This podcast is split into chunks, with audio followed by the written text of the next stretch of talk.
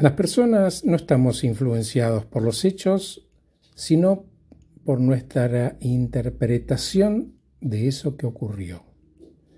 Tomamos decisiones a partir de cosas que no necesariamente son ciertas.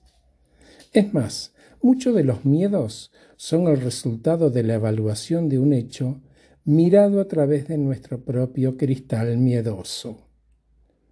Creemos que hacemos una interpretación lógica de la situación, pero omitimos los datos de la realidad.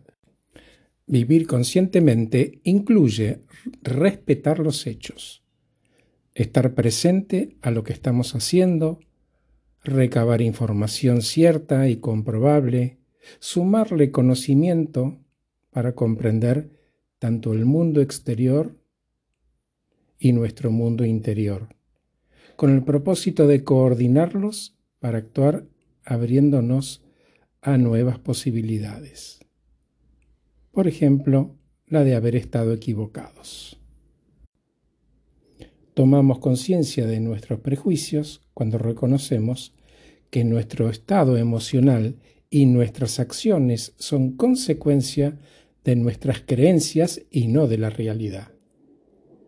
En segundo lugar, tomamos conciencia de nuestros prejuicios cuando entendemos que somos el origen de nuestros propios ruidos.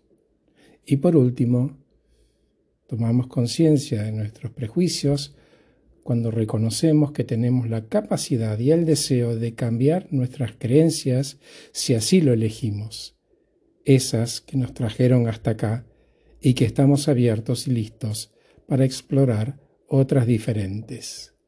Gracias por escucharme, soy Horacio Velotti y acabo de regalarte este podcast titulado Listos para explorar otras opciones.